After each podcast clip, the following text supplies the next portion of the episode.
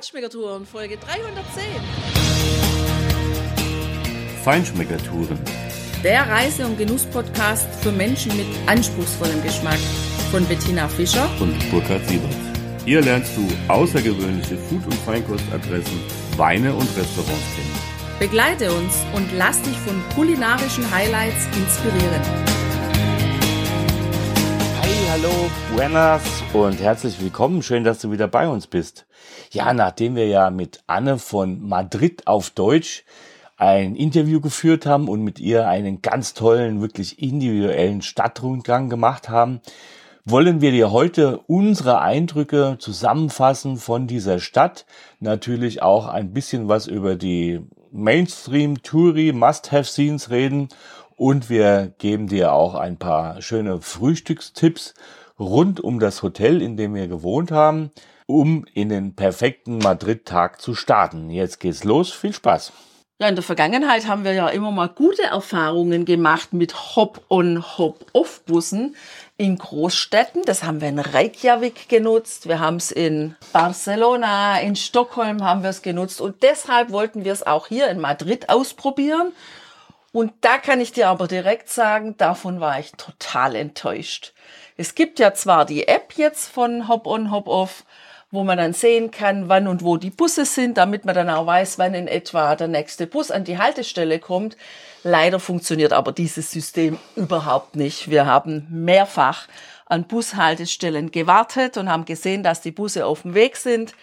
Aber die fuhren dann auf einmal an uns vorbei oder kamen dann gar nicht an uns vorbei. Also es hat überhaupt nicht funktioniert. Das fand ich extrem schade, weil ich das an sich ganz gerne mag in diesen Bus reinzusitzen, weil man da einfach oberirdisch die Stadt relativ einfach erkunden kann, ja, weil man im Vorbeifahren schon mal viel sieht und dann auch weiß, okay, das gefällt mir, da möchte ich mal noch näher eintauchen, da kann ich dann mal aussteigen. Aber wie gesagt, also das hat für uns hier in Madrid überhaupt nicht funktioniert. Das fanden wir extrem schlecht, diesen Service, um das mal klar und deutlich zu sagen. Ja, trotz allem haben wir natürlich ein bisschen was gesehen. Der Königspalast, der war jetzt für uns auch sehr gut fußläufig zu erreichen, weil wir ja das Hotel in Chambéry in diesem höher gelegenen Stadtteil gewählt haben. Und ähm, zu Fuß waren es etwa 10, 12 Minuten bis zum Plaza España. Und von da aus war es quasi noch ein Katzensprung bis zum Königspalast zu Fuß.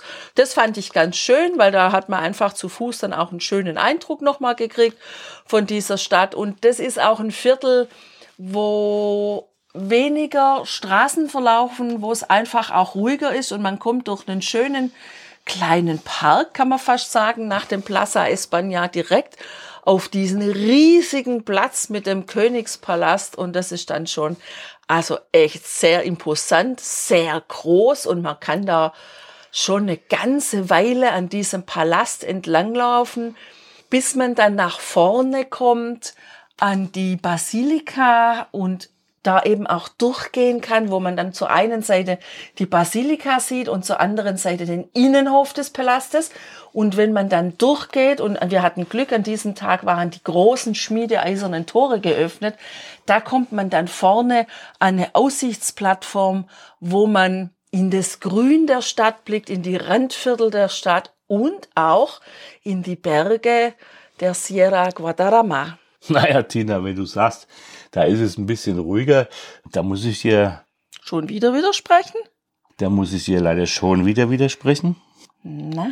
Doch, ist so. Wieso? Kannst du dich noch an die Schlange erinnern, der Menschen, die in diesen Palast wollten, um den zu besichtigen? Ja. Das waren geschätzte 200, 300 Leute, die da in einer wahnsinnslangen Schlange standen, mitten in der prallen Sonne und gewartet haben. Wir haben ja auch welche gesehen, die schon kollabiert waren. Also ich würde mich nicht bei 35 Grad unter die prallen Sonnenstrahlen stellen, um da vielleicht eine Stunde oder so zu warten darauf, dass ich in diesen Palast kann. So. Wo das würdest du aber dann gerne für was anderes tun. Für was anderes, ja, da wäre ich, ich aber auch vorbereitet. Was ich aber tatsächlich gemeint habe, war gar nicht mal die Menschenmenge, die aber ziemlich ruhig da stand und sehr gelassen, also darauf gewartet hat, reinzukommen, sondern was ich tatsächlich meine ist, an dieser Ecke ist die Stadt nicht so laut, denn die Stadt Madrid habe ich als sehr laut empfunden. Nicht hektisch, aber laut durch den Verkehr, durch die Busse, durch die Autos. Und das fand ich da eben auch schön. Da muss ich dir dann wiederum zustimmen. Das stimmt. Na, siehst du. Bist du uns wieder einig. Ja, das Interessante ist ja, dass offenbar diese Königsfamilie gar nicht da drin wohnt. Man kann dann so ein Palazzo Prozzo natürlich da rumstehen lassen und damit Geld verdienen, indem man Leute da reinlässt. Ne? Das ist natürlich legitim. Wir haben ja tatsächlich die zumindest ehemalige Königin leibhaftig gesehen. Sie hat uns ja Gesellschaft geleistet beim Abendessen in Salamanca. Hör mal in diese Folge rein das war wirklich ein tolles Ding. Und dann komme ich jetzt persönlich zum Plaza Mayor. Natürlich eines der Touri Must-Have-Scenes in Madrid. Und ja, ich sag mal so, also wenn du den zuerst siehst, vor allen anderen Plaza Mayors, dann bist du natürlich beeindruckt. Und ja, natürlich ist dieser Platz ganz nett, ist auch ganz schön, ein schönes Reiterdenkmal da drin. Es hat diesen rechteckig angeordneten Platz mit den Häuserzeilen und den Arkadengängen da. Das ist natürlich sehr schön, aber da bin wir wieder zurück in Salamanca. Da waren wir an dem dortigen Plaza Mayor und da wird ja gesagt, es sei der schönste Spaniens oder überhaupt. Und da muss ich sagen, ja, die Leute haben recht, so sehe ich es auch. Also wer den zuerst gesehen hat und dann nach Madrid kommt, der ist fast ein bisschen enttäuscht. Ja, das stimmt allerdings. Also das ging mir genauso. Hängt vielleicht aber auch ein bisschen mit den Farben zusammen, weil in Salamanca ist der Platz so herrlich goldgelb, sandgelb und in Madrid ist er rot. Naja, also ist vielleicht auch ein bisschen ein Luxusproblem von uns. Ich glaube, wenn jemand nicht nach Salamanca geht oder da nicht war, dann findet er diesen Plaza Mayor in Madrid auf jeden Fall spitzenmäßig. So, was ich spitzenmäßig fand und wo ich unbedingt hin wollte, das ist der Bahnhof Atocha. Dieser Bahnhof ist so dermaßen außergewöhnlich von allen Bahnhöfen, die ich in meinem Leben gesehen habe. Und ich habe viele Bahnhöfe gesehen und fand auch die Central Station in New York grandios.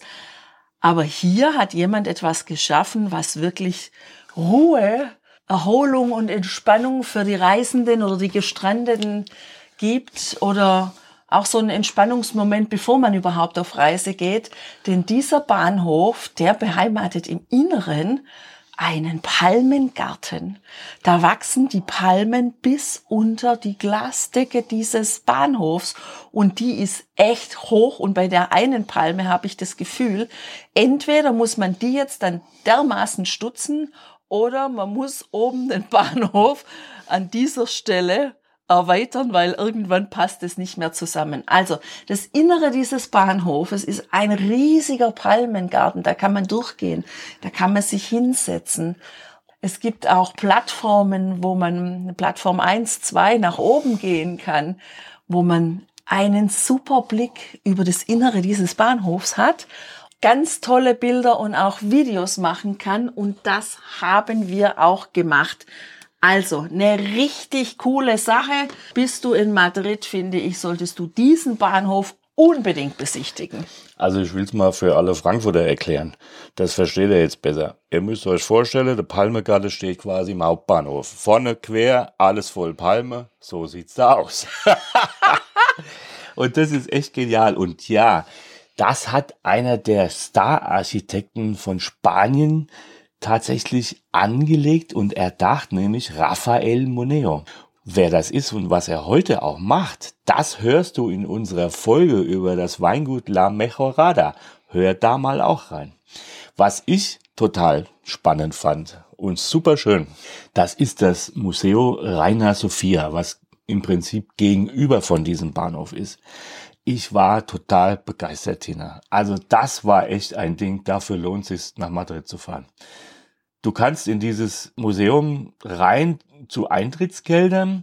Du hast aber auch die Möglichkeit, und allein das finde ich schon grandios, an bestimmten Tagen abends ab 19 Uhr ein kostenloses Ticket zu bekommen. Das heißt, sie machen dieses Kunstmuseum und diese, diese, diese bildende Kunst auch und, und politische Kunst vor allem, da komme ich gleich zu, wirklich auch einer breiten Öffentlichkeit zugänglich, ohne dass du dafür notfalls Geld bezahlen musst. Das finde ich klasse und ein ganz toller Tipp. Und da zeigt sich auch wieder, warum es wirklich Sinn macht, eben eine individuelle Statue zu machen mit Anne von Madrid auf Deutsch. Da siehst du eben, erstens funktioniert das. Du siehst auch hinter die Kulissen. Du kriegst auch Geschichten und nicht nur, ja, ein paar ZDF-Dinger auf die Ohren geknallt in diesem Hop-on, Hop-off-Bus. Sie hat uns zum Beispiel einen ganz tollen Tipp gegeben, den wir dir jetzt auch verraten. Nämlich du kannst, wenn du dieses Ticket online buchst und dann zum Seiteneingang gehst, der an der großen Straße ist und nicht der Haupteingang vom Platz aus in das alte Gebäude dieses Museums, da bist du viel schneller drin, weil da viel weniger Leute sind. Aber pst, das. Aber nicht weiter erzählen. Das ist ein absoluter Geheimtipp, bitte. Genau. Naja, und warum ist das Ding so spannend? Es ist ein großer, viereckiger alter Palast mit einem schönen begrünten Innenhof und dahinter ist angebaut ein ganz modernes Gebäude, eine fantastisch riesige große Architektur mit einem Innenhof, wo das Dach wirklich ganz, ganz weit oben ist, so auf dem fünften, sechsten Stock, würde ich mal sagen. Gerade dieser Seiteneingang ist zum Beispiel ganz lange mit einem spitzenlangen Dach überdacht ja, also allein schon von außen grandios. Da ist auch eine riesengroße Bibliothek drin. Und warum wollte ich unbedingt in dieses Museum? Klar, da hängt das berühmte Bild Guernica von Pablo Picasso. Und dieses Bild ist ein ganz besonderes, wahrscheinlich das berühmteste überhaupt von ihm. Fast vier auf acht Meter groß und Picasso hatte von der republikanischen Regierung Spaniens, also von der demokratisch gewählten Regierung Spaniens, schon 1936 den Auftrag bekommen, für die Weltausstellung, die 1937 in Paris stattfinden sollte, ein Bild zu malen. Und dann hat er monatelang eigentlich ja nichts gehabt. Er hatte eine Idee, aber nicht angefangen. Und dann ist Folgendes passiert. Dann hat, das war ja Bürgerkrieg, es gab die Faschisten unter Franco und die haben sich natürlich mit den Faschisten aus Deutschland und denen aus Italien verbündet, um die Republik, den rechtmäßigen demokratischen Staat in Spanien zu zerschlagen. Und dafür haben die spanischen Faschisten die deutsche Legion Condor quasi eingeladen. Das war eine Fliegerstaffel. Diese Stadt, und das ist eine für die Basken heilige Stadt, nordöstlich von Bilbao, zu bombardieren. Und zwar komplett zu bombardieren. Es gab davor solche Bombardements noch nicht, in dem die Zivilbevölkerung so dermaßen in Mitleidenschaft äh, gezogen worden ist und es viele, viele Tote gab natürlich auch. Das hat es vorher noch nie gegeben. Das ist eben passiert im April 1937 und dann hat Picasso, der ein überzeugter Anhänger der Republik war und der, der Regierung dort aus Protest auch dagegen und als Erinnerung an menschliche Werte dieses Bild gemalt. Wenn du davor stehst, bist du echt beeindruckt. Du darfst dort keine Fotos machen, deshalb können wir dir leider kein Foto auf unsere Blogseite stellen, aber das findest du, wenn du es googelst es ist echt imposant, weil da gibt's auch noch einen Haufen Skizzen, wie er angefangen hat. Ja, aber wir haben doch ein Foto von diesem Bild. Wir haben nämlich in Salamanca, in dem Dokumentationszentrum, da haben wir ein Foto davon gemacht. Und dieses Bild, das ist entstanden aus mini kleinen Einzelbildern, die so zusammengesetzt wurden, dass eben dieses Hauptwerk entstanden Stimmt. ist. Also das kannst du dir angucken über unsere Blogseite, wenn wir über Salamanca berichten. Genau. Aber natürlich findet man da auch Bilder im Internet sowieso, ganz generell. Genau. Ja. Natürlich gibt's neben vielen, vielen Originalbildern von Picasso über das Guernica hinaus, auch von Salvador Dali, unheimlich viele Originale und weitere aus anderen Stilepochen und sowas, aber auch moderne Sachen.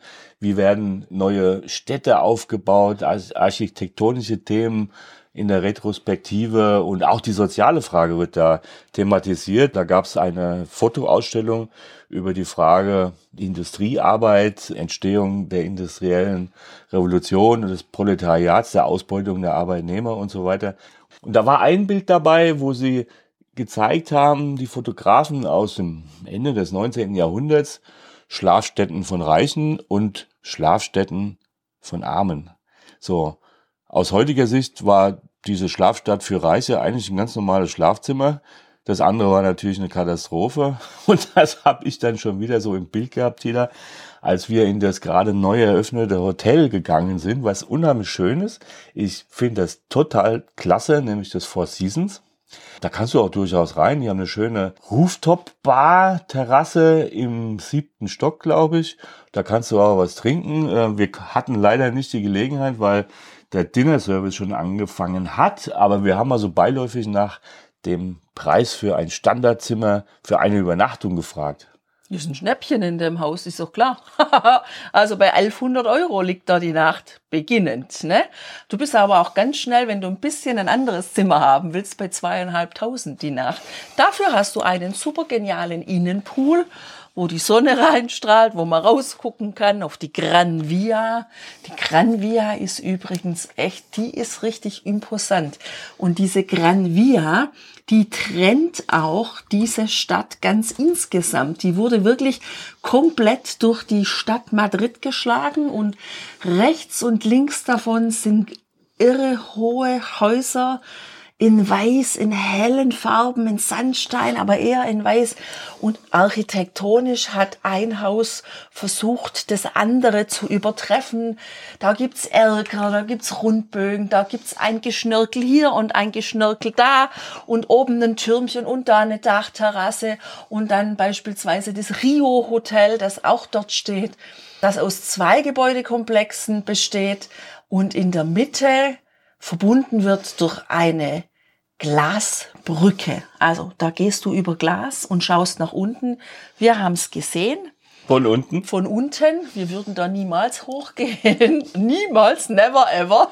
Das geht für mich gar nicht ähm, schon bei dem Gedanken daran, dass ich in der Höhe über den Glasboden laufen soll, da sterbe ich schon unten.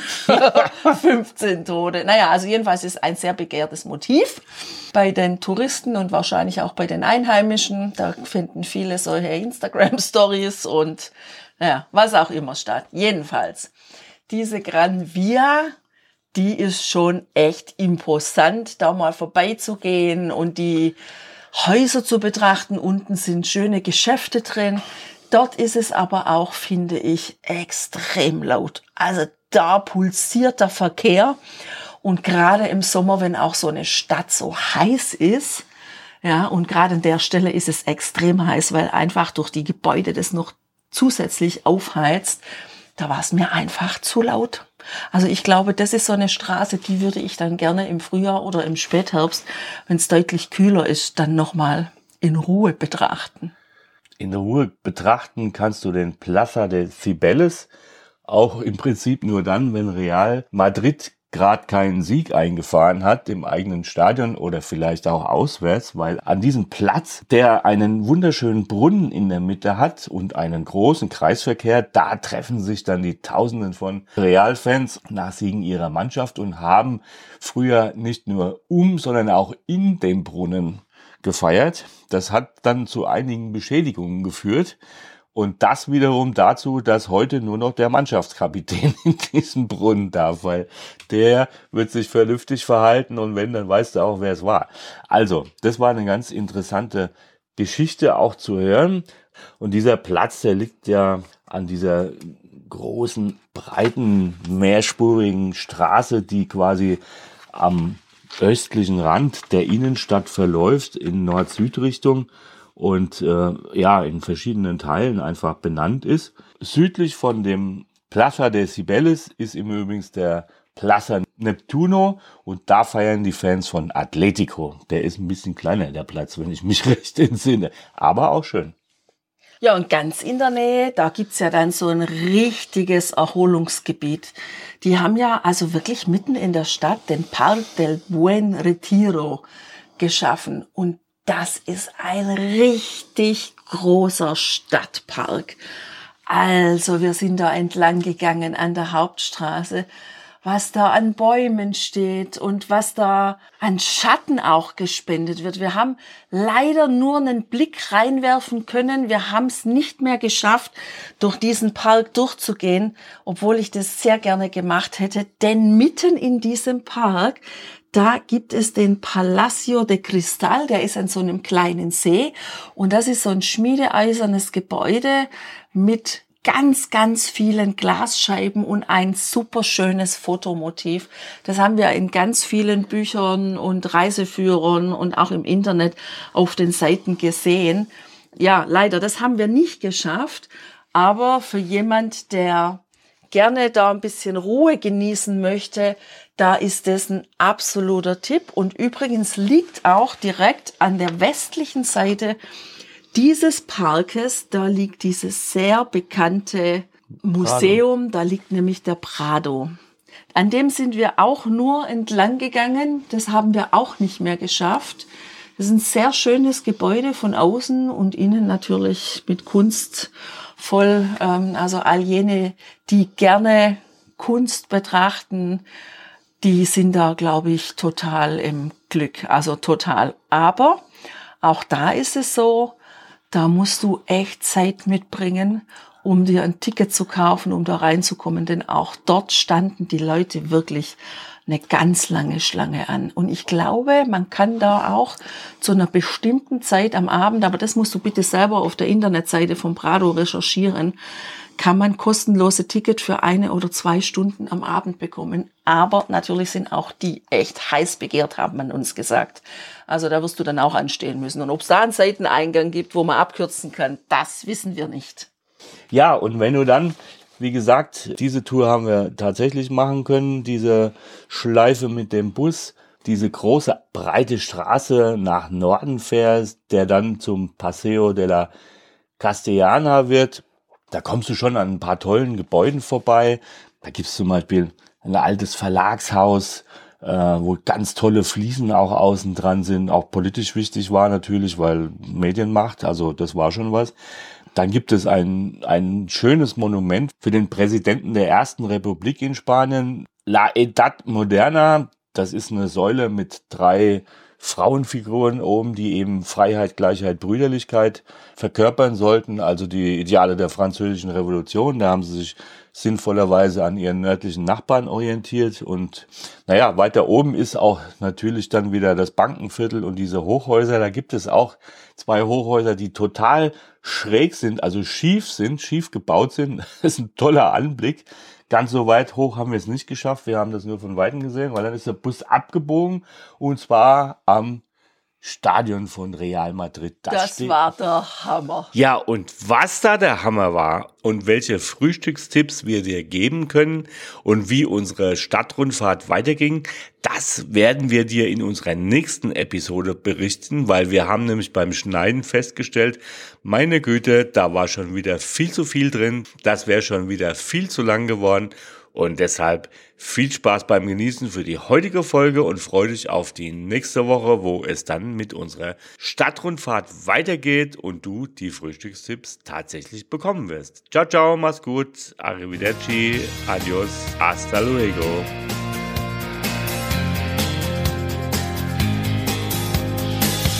Hier endet dein Genusserlebnis noch lange nicht.